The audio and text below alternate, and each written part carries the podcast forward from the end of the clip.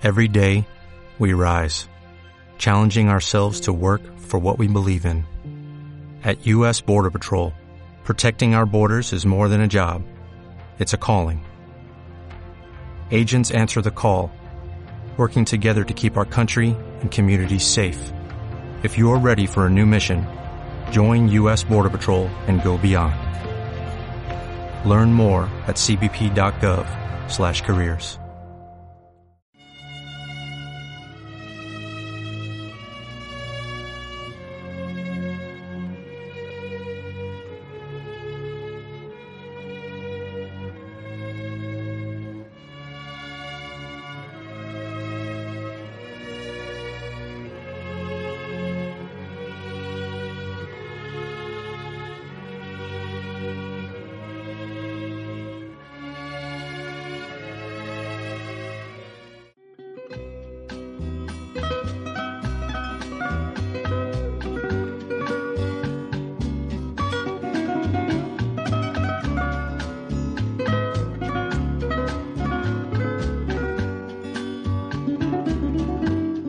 tendido en el cielo una alfombra de pizarra, bordada de brillantes luceros. Una luna de signos nos da la bienvenida y nos invita a un mundo onírico y quimérico. Es de noche y hay perfume de azucenas y jazmines. A lo lejos una guitarra dolida interpreta una canción de amor que hacen suyas los amantes que entrelazan sus anhelos.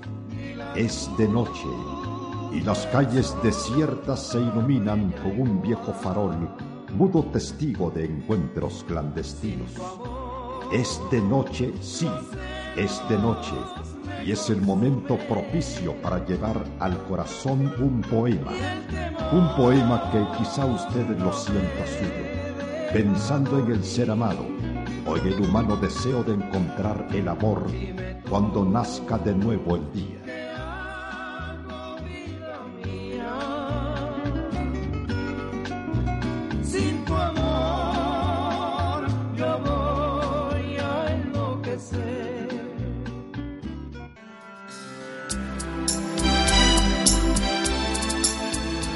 Público, muy buenas noches.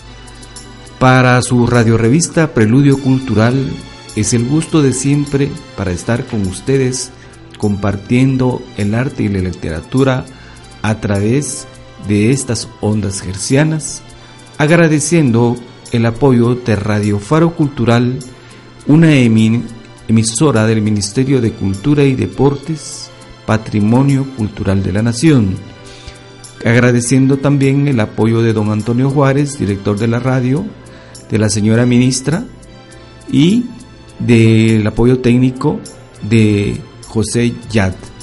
Esta noche me acompaña como siempre en cabina el escritor Armando Cano y le saluda su amigo Juan Luis Galvez Santizo, quienes hemos preparado un programa con el objetivo de llegar hasta sus casas con algunas notas literarias, poemas y música instrumental, conociendo el gusto de ustedes por ese tipo de música y respetando el formato de esta radio cultural que es un patrimonio, como dijimos antes, de nuestro país. Paso a saludar a mi amigo Armando Cano, agradecer su apoyo. Armando, muy buenas noches, ¿cómo has estado? Buenas noches, Juan Luis. A todos nuestros queridos oyentes. Hemos preparado un programa tal vez un poco diferente, con cápsulas de eso que nos apasiona, que es la literatura, la poesía. Así que todos bienvenidos. Sí, amigos, efectivamente queremos también aprovechar la oportunidad para agradecer a todos los comentarios, las sugerencias que nos han hecho llegar tanto por la vía personal como a través de nuestra página en Facebook, Preludio Literario. De sobremanera lo agradecemos porque gracias a esa crítica se puede construir y se pueden hacer mejor las cosas. Es por ello que hoy vamos a tener siempre algunos cambios y eh, también saludamos a Carlitos de León, que aunque ya se encuentra eh, en buen estado de salud, ha decidido descansar un poco más. Lo saludamos desde aquí, esperando, esperando que esté con nosotros la próxima semana en esta su radio revista. Y paso a saludar a el escritor Sergio Villagrán, quien también nos acompaña esta noche y va a estar compartiendo con nosotros. Muchísimas gracias. Bueno, muchas gracias. Este, gracias por la bienvenida. Eh, qué gusto verlos, doctor y mi querido Cano. Y qué bueno que todavía sigue descansando nuestro querido Carlos, pero por ahí va a llegarnos el momento de tener el placer de tenerlo por aquí. Sí, amigos, efectivamente, el día de hoy queremos mm, en nuestro segmento Guatemala Literaria, queremos mm, tratar el tema de la escritora María André Galindo Duarte, quien es una niña que a su corta edad ya eh, escribe, es una niña también muy aficionada a la lectura. María André fue comentada y leído su primer cuento ganador de un certamen múltiple en el país que radica, que es Costa Rica, donde ganó el primer lugar de ese certamen que el Ministerio de Educación realiza en ese país con niños del grado de primaria. En, este, en esta oportunidad, María André también logra un tercer lugar con su cuento Telescopio de Cat. Y quiero suplicarle a José Yat si nos puede poner la entrevista, que le hicimos una entrevista hace eh, precisamente un año cuando estuvo de, de paseo por Guatemala.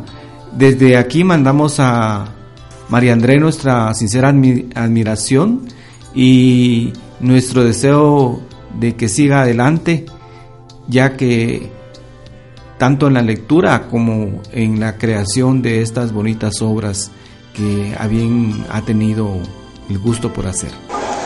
Amigos de su radio revista Preludio Literario, en este día tenemos el gusto de entrevistar a una hermosa niña que desde sus primeros años está entrando al mundo literario.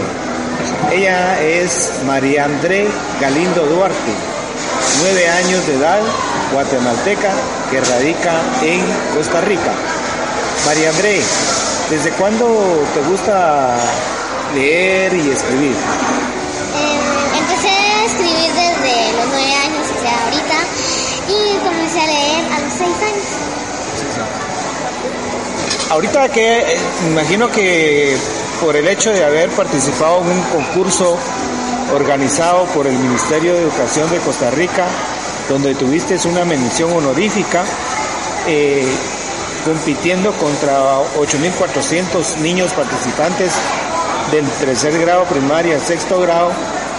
Eh, siento que ha sido un incentivo para ti ese, esa mención y me imagino que tienes planes en lo que es la literatura, ya, ya sea de seguir leyendo, seguir interesándose por la lectura y seguir escribiendo. Sí. ¿Qué, proyectos eh, podrías resumirnos? No sé. Es decir, ¿qué, qué, tenés pensado seguir escribiendo? Siempre sobre aspectos mágico, mágicos como tu cuento que, escribiste. Eh, no solo eso, de todo. Ya eh, tengo una lista de, de libros que quiero escribir, libros y cuentos. Muy bien. Ahora bien, hablando de tu cuento, ¿cómo se llama tu cuento? ¿Qué fue lo que te inspiró a escribirlo? Y si nos pudieras hacer un resumen para los amigos que nos escuchan, eh, nos pudieras hacer un resumen del, de dicho cuento. Mi cuento se llama Mi plantita mágica. Em, se trata de una niña que quiere descubrir por qué semillas que le dio su papá son tan especiales, son tan especiales como él le dijo. al principio no le encontraba ninguna importancia, pero después ella se propuso seguir adelante y, y seguir descubriendo más y más cosas. Muy bien. María André, eh, en los de temas que te gusta leer, y si nos podrías, ¿qué temas te gusta leer?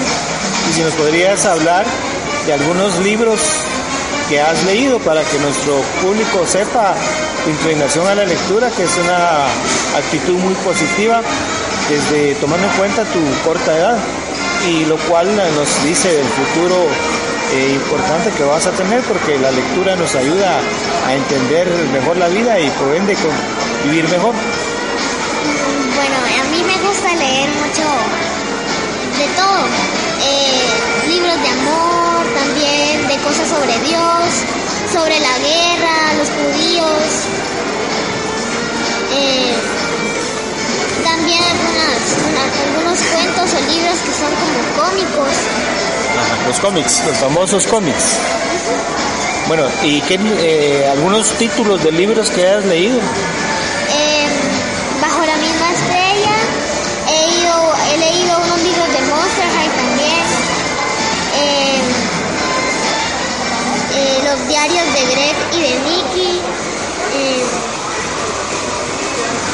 estoy empezando a leer un libro que se llama Rose y la y la y la máscara y la máscara morada.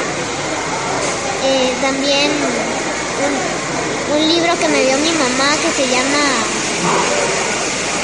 Si decido quedarme.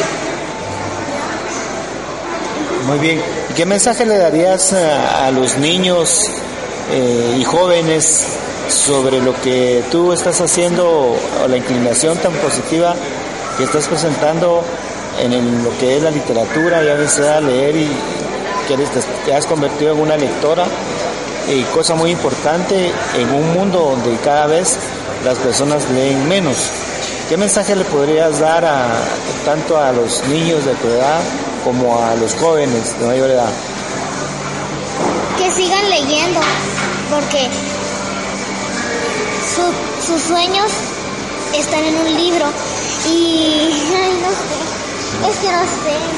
Bueno amigos, eh, María André agotó su, su seriedad y ha sido para nosotros un gran gusto, María André, entrevistarte, tener la oportunidad de entrevistarte pa- para el programa Preludio Cultural, ya que vives en Costa Rica y estás de paseo por Guatemala. Te deseamos lo mejor y siempre vamos a estar en contacto y te pedimos que nos mandes tus nuevos cuentos para publicarlos en la revista que se presenta en internet, la revista Guatemala Literaria, que será un gusto tener tus letras ahí y un ejemplo para tantos niños y jóvenes. Amigos, muchas gracias por su atención. André, muchas gracias. Gracias.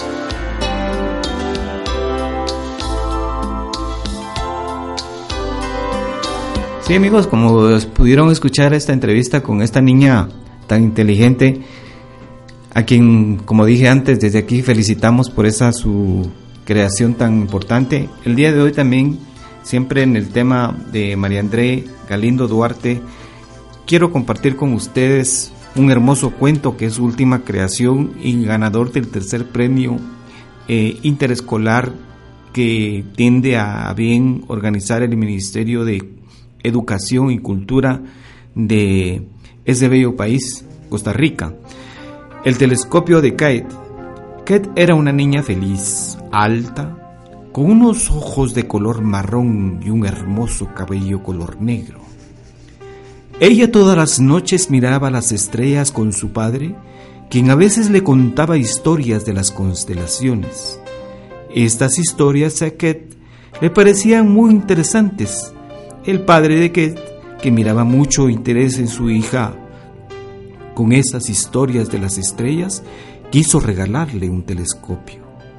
Con sus ahorros mandó a arreglar un telescopio que él tenía desde hacía ya muchos años, pero Kate no lo sabía. Kate se asombró mucho con el regalo unos días después que le entregó. Kate, el padre Kate falleció en un accidente de auto algunos eh, algo que ni la madre ni la hermana ni Kate se esperaban. Así que no quedó otra opción que cambiarse de casa. Kate estaba deprimida pues no solo perdió a su padre, sino que muchas cosas habían cambiado en su vida. Vivía en una casa nueva, en un barrio donde no conocía a nadie. Su madre pasaba tiempo fuera de casa porque debía trabajar más, sobre todo lo que más le dolía, no tenía con quien compartir su interés por las estrellas. Un día su hermana Sofía, tratando de levantarle el ánimo, la alentó a que fueran al jardín a jugar pelota. Ella accedió, pero antes debían buscar la pelota que aún estaba empacada en una de las cajas del sótano. Cuando estaban buscando la pelota, oyeron un ruido extraño, como de algo que se movía dentro de una de las cajas. Kate pensó que era un ratón, pero Sofía creía que era un ovni. Tenía muy buena y graciosa imaginación, ¿no creen ustedes? Tirando una moneda para ver a quién le tocaba abrir la caja, yo escojo cara, dijo Kate. Entonces no me queda otra que escoger escudo, dijo su hermana Sofía, afirmando que iba a ganar. A Kate le tocó abrir la caja, pero como siempre, Sofía iba detrás de ella. Ni una ni otra tuvieron la razón. No era ni un ratón ni un ovni. Era ni más ni menos que el telescopio de Kate. Ellas se quedaron paralizadas y hubo un silencio por varios segundos, el que fue interrumpido por un grito de Sofía. Las niñas no salían de su asombro. El telescopio no solo se movía, también hablaba. Cuando Kate escuchó la voz del telescopio, recordó esa voz. Le había escuchado en un sueño y después de la muerte de su padre. Pasaron varios días durante los cuales Kate platicaba con el telescopio, quien le contaba historias de su padre, y fue entonces que Kate descubrió que el telescopio no era nuevo, era heredado de su padre. El telescopio constaba de unas partes sobrepuestas que trabajaban juntos y que las historias del padre le contaba al telescopio. La constelación favorita de tu padre era la Osa Mayor, de verdad. ¿Por qué? Porque fue la primera que identificó tu padre cuando era niño y la podía ver con todo el año, como a ti. Los grandes ojos de Kate se llenaron de lágrimas, lágrimas de alegría y tristeza, porque aunque extrañaba mucho a su padre, ahora lo sentía más cerca de ella, sobre todo cuando observaba con ayuda del telescopio la osa mayor. Estaba segura que su padre la quería mucho y siempre quiso que ella, en sus sueños, nunca se rindiera. Dejó de estar deprimida y decidió seguir sus sueños. Kate se propuso estudiar astrología cuando fuera grande. Este, amigos, es parte del material de María Andrea Galindo Duarte, a quien mandamos un fuerte saludo desde acá y diciéndole que nos sentimos mm, orgullosos de tener una compatriota tan joven, tan inteligente y tan creativa. ¿Qué opinan los amigos en camino? Interesante, es eh, emotivo conocer que una niña tan corta edad ya escribe algo tan maravilloso. Eh, eh, nosotros que nos relacionamos con escritores ya, ya entrados en años, hemos conocido de, nietos, de hijos, de amiguitos que, tienen esa facultad que a nosotros nos ha costado por años adquirir y ellos en un santiamén escriben una, una pequeña historia, es increíble. Sí, además este medios como Prensa Libre, por ejemplo, han motivado a que los niños creen, y les va dando bases, eh, los suplementos que ellos editan. Ha sido también un trabajo, ¿verdad? Que hay que admirarlo y por supuesto todo esto ha ayudado a nuestros jóvenes, además de que también el acceso a los libros y sus lecturas correspondientes. Esta niña debe ser bastante activa en la lectura, ¿verdad? Definitivamente. Sí, amigos, mandamos también un saludo a sus abuelitos, Danilo, Patti, a su tío José Luis Duarte, la familia Duarte que radica aquí en Guatemala, y a sus padres y a sus hermanitos allá en la ciudad de Costa Rica, con la esperanza que puedan escuchar esta entrevista a través de nuestro portal de Facebook como Preludio Literario. Vamos a pedirle de favor a nuestro amigo Cosellat si nos pusiera la primera um, pausa musical de una deliciosa música instrumental que les hemos escogido para posteriormente entrar a la primera ronda de poesía que también hemos escogido tratando de agradarles a ustedes, queridos amigos que nos escuchan en sus casas. Adelante, José.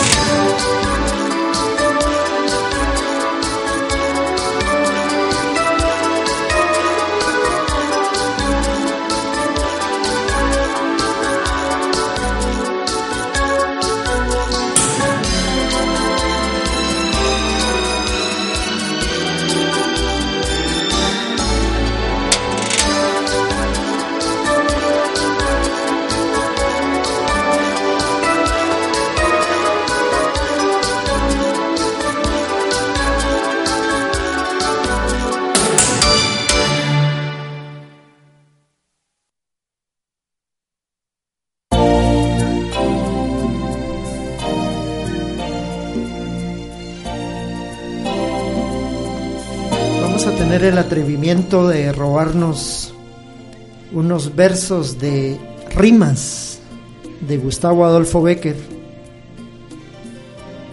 ¿Qué es poesía? Dices mientras clavas en mi pupila tu pupila azul. ¿Qué es poesía? Y tú me lo preguntas. Poesía eres tú. Continuando, tengo un texto que le puse Poe Motivación. Ayer amanecí y empecé mi sol con los dos pies sobre la alfombra. Amanecí extremado en la fe y los sueños precisos comenzaron a ser la realidad. Poco a poco, paso a paso, de tiempo en tiempo, bajo salud inconmensurable. Ayer empecé mi sol y brilla para sí, para todos, para siempre. Está lleno de saber, porque en la academia, familia, profesión, espiritualidad, están nuestras metas.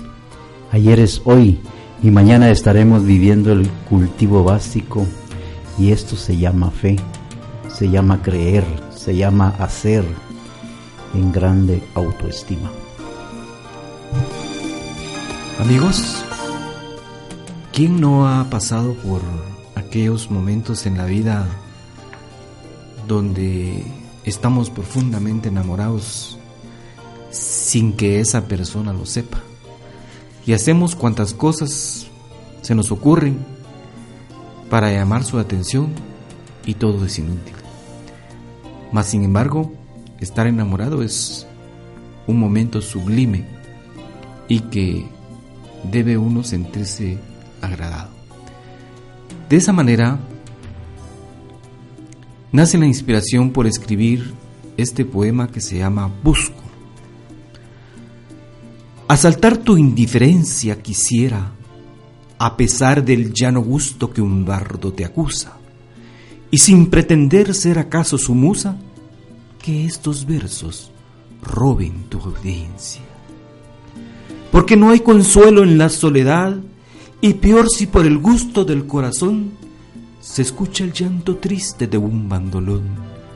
Por eso clavo tu luz en la oscuridad. Cuando tu risa camina de la mano de tu alegría, siento palpitar mi corazón y mi sangre recorrer las venas con tesón.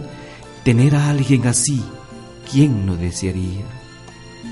No habrá nadie que nombre en mi aflicción, ni embelezo que hiera mi ilusión, ni pasión que mi amor por ti cambie. Está terminando octubre y fue un mes dedicado a los niños. Por eso tocamos el, el tema de la novela infantil y por eso también hemos tenido eh, la agradable noticia de que varios niños y varios jóvenes han estado pendientes no solo de los cuentos, sino que de, de ese tema y de alguna poesía que hemos dedicado a ellos. Para, final, para finalizar el magnífico artículo de Pablo de Santis, tocaremos la última parte de la novela infantil. Reinas y brujas, sabios y hechiceros conspiran en los reinos mágicos para que el héroe encuentre las claves de un misterio familiar, los pedazos rotos de una familia perdida la ficción plantea siempre preguntas difíciles de contestar.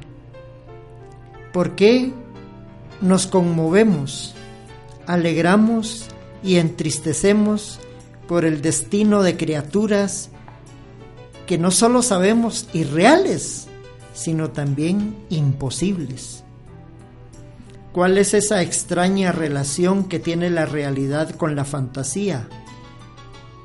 ¿Por qué leemos ficción?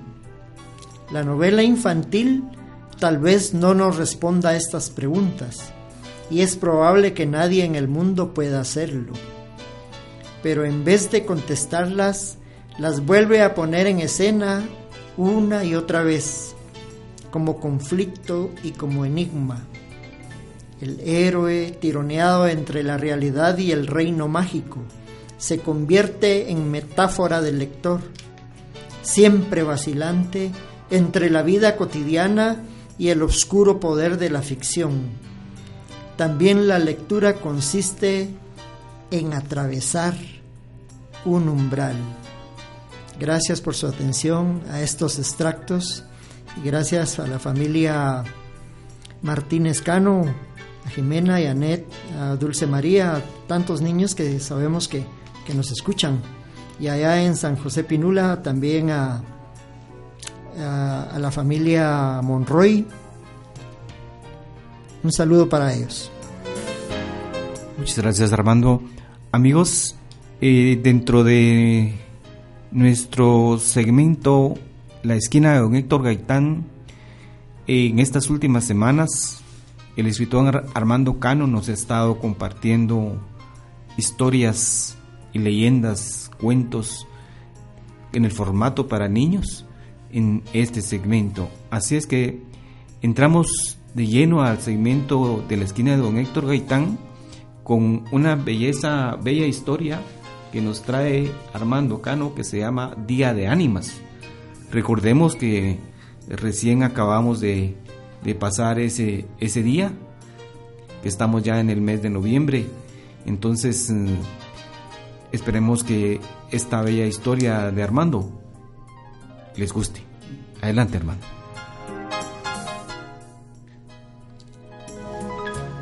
Día de Ánimas. Doña Noelia era una mujer joven. Se intuía que había sido muy bonita, de lo que era a pesar de tener una mirada triste que dejaba entrever el sufrimiento, llevado en sus hombros por muchos años. 1 de noviembre, día de todos los santos, de hace algunos pocos años. Doña Noé, buenas tardes. ¿Ya regresó del cementerio? El comentario al parecer de un niño le tomó por sorpresa. Sí. ¿Tu hijo quién eres? No me pareces de los niños conocidos de la cuadra. Quizá no me recuerde, soy de por aquí, pero no de esta cuadra. Ah, ya veo. Qué raro que conozcas mi nombre. Así me llaman los de por aquí, pero en confianza. Perdón si le quito su tiempo, pero es importante que le cuente algo. Dime, hijo, ¿de qué se trata? Referente a su visita al cementerio. ¿Qué tiene de malo? Hoy uno, todo mundo acostumbra a enflorar a sus difuntos.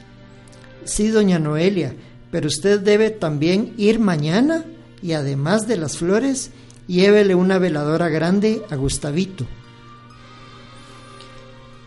Es todo, no quiero hablar más contigo. Se dio la vuelta y empezó a caminar en dirección a su casa y a próxima.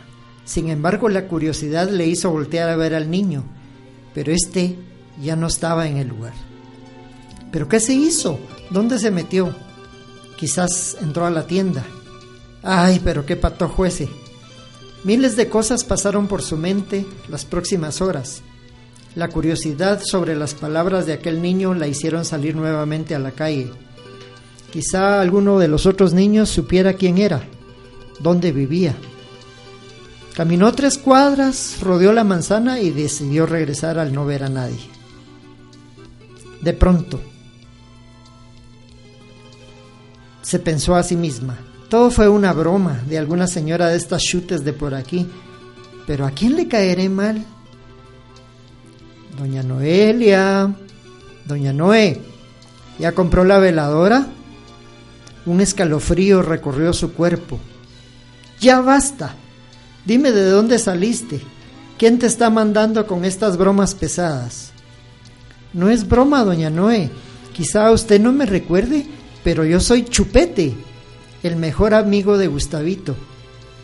¿Ya viste? Estás loco, esta es una broma pesada. Mi hijo murió hace 15 años y el niño que tú dices nunca lo vi de nuevo y vivía lejos, cerca del mercado, no por aquí. Aún está mi casa ahí y cabal. Gustavito me envió. Por alguna razón no pudo venir. Yo como soy más travieso y sí me pude escapar, cabal me dijo él que no me iba a creer. Claro que no te creo y espero ver a tu mamá y pedirle que te dé una buena tunda por impertinente. Para que me crea, señora. Él me dio unas claves para que usted me crea. Escuche. En, esta, en este día me dijo que siempre usted le daba jocotes en miel, buñuelos de Santo Domingo comprados un día antes. Whiskyles espinudos de los que le pinchaban los dedos y que parecen papa, cocidos con elotes blancos. Y por último, ayote cocinado con panela, servido con lechita, que le encargaba que todo frío. Y usted sabe que no le gustaba caliente desde que se quemó el cielo de la boca con un jocote hirviendo. Ahora sí me cree, doña Noé. Doña Noelia se quedó estupefacta, con la boca abierta. Todos los gustos de su hijo que había muerto a la edad de 12 años y que ella era una costumbre que había traído de su pueblo.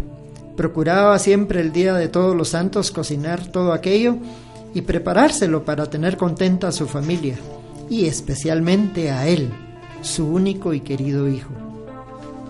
¿Cómo supiste todo eso? No le digo pues que él me lo contó, además de tantas otras cosas. Cuando nos íbamos de capirucha de la escuela, nos dedicábamos a contarnos de todo. Me recomendó que le perdona los buñuelos y debe llevarle la veladora más grande que pueda. Dice que él es un ánima en pena, por lo mucho que la hizo sufrir con nuestra travesura, que lo perdone y que ya no llore más que aprenda a reír un poco como lo hacía cuando él vivía con usted y le contaba historias de miedo. Perdóneme si la asusté, pero mandado no es culpado. Se dio la vuelta y caminó hasta la esquina. Cruzó. Ella apresuró el paso para quererlo alcanzar y preguntarle más. Una vez más ya no estaba. Rápidamente se dirigió a su casa, empezó a preparar todo. Afortunadamente, como siempre, ya había cocinado, aunque solo les enviaba a sus hermanos lo de costumbre. Guardó en una bolsa de tela lo mencionado por el niño y una hora después se encontraba perdida en la calle. ¿Y a dónde voy a llevar esto?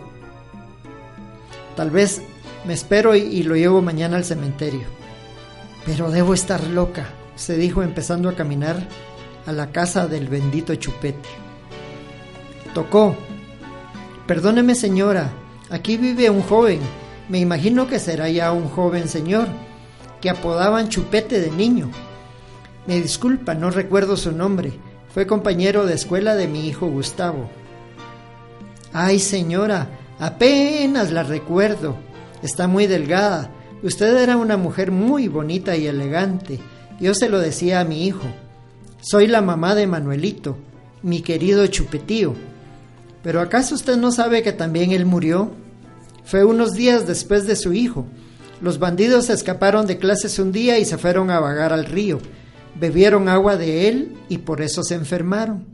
Quizás les dio tifoidea, no sé, alguna infección rara. El caso es que por esa travesura nos dejaron. Estuve tentada de visitarla pero me contaron que su pena era muy grande y mejor decidí no hacerlo. Pero dígame, ¿qué la trae por aquí luego de 15 años? Tonta que soy, por nada. Gracias por contarme todo eso. Perdone, ¿me aceptaría esta bolsita? Son jocotes y whiskyles y, y unos elotitos. Qué amable de su parte. ¿No quiere pasar por un cafecito? No, gracias. Olvidé algo en el fuego. Feliz tarde. Quizá otro día platiquemos más. Siento mucho lo que le pasó a su hijo. No se preocupe, hombre. A veces me pareciera que anda por aquí en la casa. Imagínese cómo soy de loca. De repente, siempre que los recordemos estarán presentes, aunque sea en nuestra mente o en el corazón. Adiós. Al otro día temprano, con veladora en mano, llegó a la tumba de Gustavo. Se sentó un rato bajo ella y sonrió recordando viejos tiempos. Sacó un whisky espinudo que le pinchó los dedos y se le escapó una risotada. Muy bien Armando, qué, lindo cuento de precisamente de este, de este tiempo que estamos mm, pasando. una, una celebración muy particular el Día de los Santos Difuntos. acompañar el fiambre, ¿verdad? Y sí, acompañado de una serie de tradiciones eh, muy alegres, porque la muerte solamente es un es el final de un, de un proceso.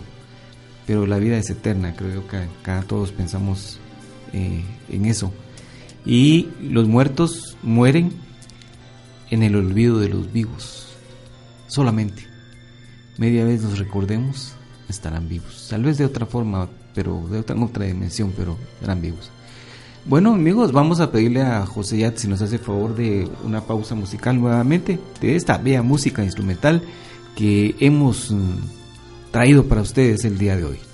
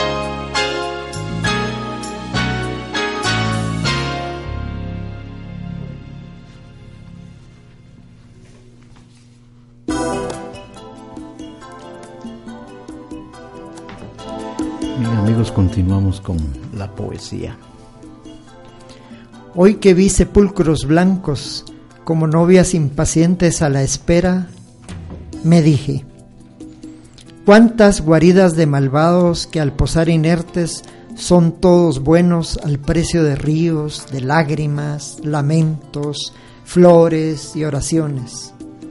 Sepulcros blancos, lecho final de viejos cansados que cuando jóvenes hicieron mucho mal, maldad que al final todos han olvidado. Sepulcros blancos, alojamiento permanente en donde para darte habitación no te preguntan si eres ministro, senador, obrero o mendigo. No te piden cartas de recomendación o si tan solo puedes firmar garabateando un par de X. Sepulcros blancos, condominio en donde a nadie le interesa por qué al mundo hiciste tanto mal. Si dejas a tus hijos muchas monedas, en blanco mármol grabarán que en ti todo era amor que en ti todo era bondad. Señoras y señores, les recuerdo que nuestros seres queridos ya fallecidos nos esperan. De Gustavo Adolfo Becker.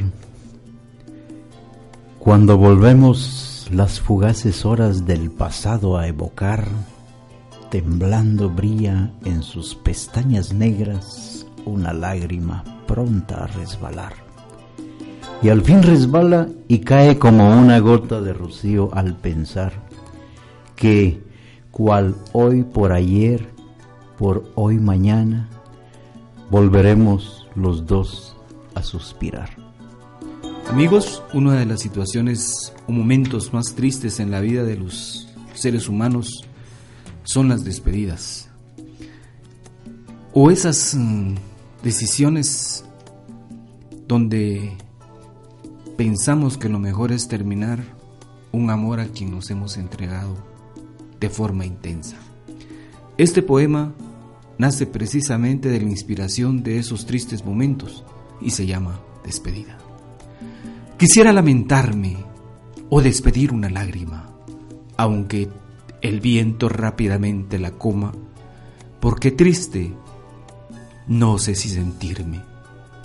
Culpables o inocentes, no mancharse de lodo por quien camina en sendas terrestres, imposible. Es el destino de los hombres, porque el final es el futuro de todo. Ahora sí, es el momento de intentar. No, ya mi culpa comprendí, mucho te di y por eso quiero terminar. Como el cuerpo es afecto a la muerte, también se muere el amor. Pero en mi alma como en mi mente será tu recuerdo la brasa candente, porque nunca callará mi dolor. Hubo una oportunidad y un momento. Hoy aquel lugar solo es calamidad. Lo mastica, lo rasga y lo deglute la soledad. Mordaz y perverso hiere, golpea su lamento. Nadie hubiera matado aquel amor. Fuimos los asesinos. Tu vulgar interés con antifaz de honor y mi estúpida moral vestida de gran señor.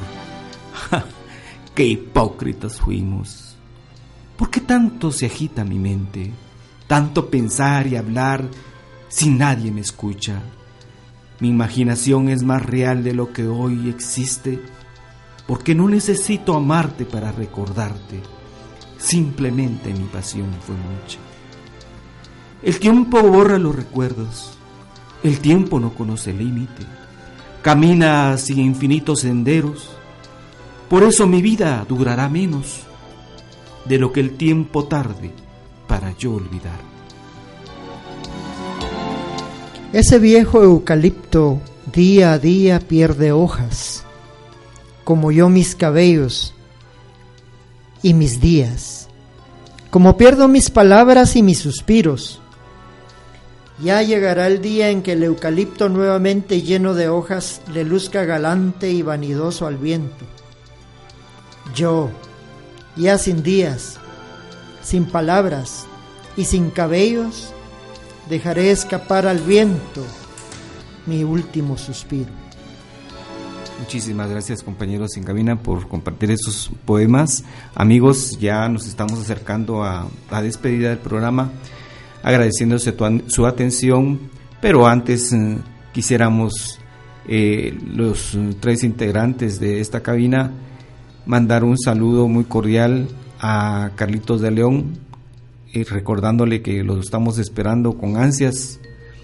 Lo está esperando también aquí el público con sus poemas tan románticos y especiales. Queremos mandar también un saludo a su grupo de amigos de la tercera edad de la Iglesia Espíritu Santo en esa legendaria casa que fuera la hacienda de las charcas, de tanta historia, a todo ese grupo de, amigos que algún día vamos a tener gusto de conocer. Gracias por compartir con Carlitos sus opiniones sobre este programa, sus sugerencias también.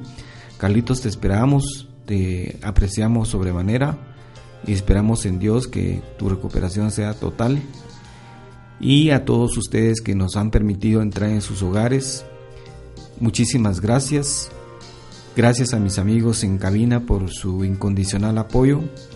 Y nos vemos, nos platicamos, nos oímos. Nos vemos, aunque sea imaginariamente, el próximo miércoles. Siempre recordándoles que estamos en Facebook, en Radio Revista Preludio Literario. Gracias por su atención amigos y les recomendamos los whiskylitos, los focotes en miel, el fiambre por supuesto como dice Sergio. Se la pasen bien. Sí, buenas noches y hasta el próximo de la serie.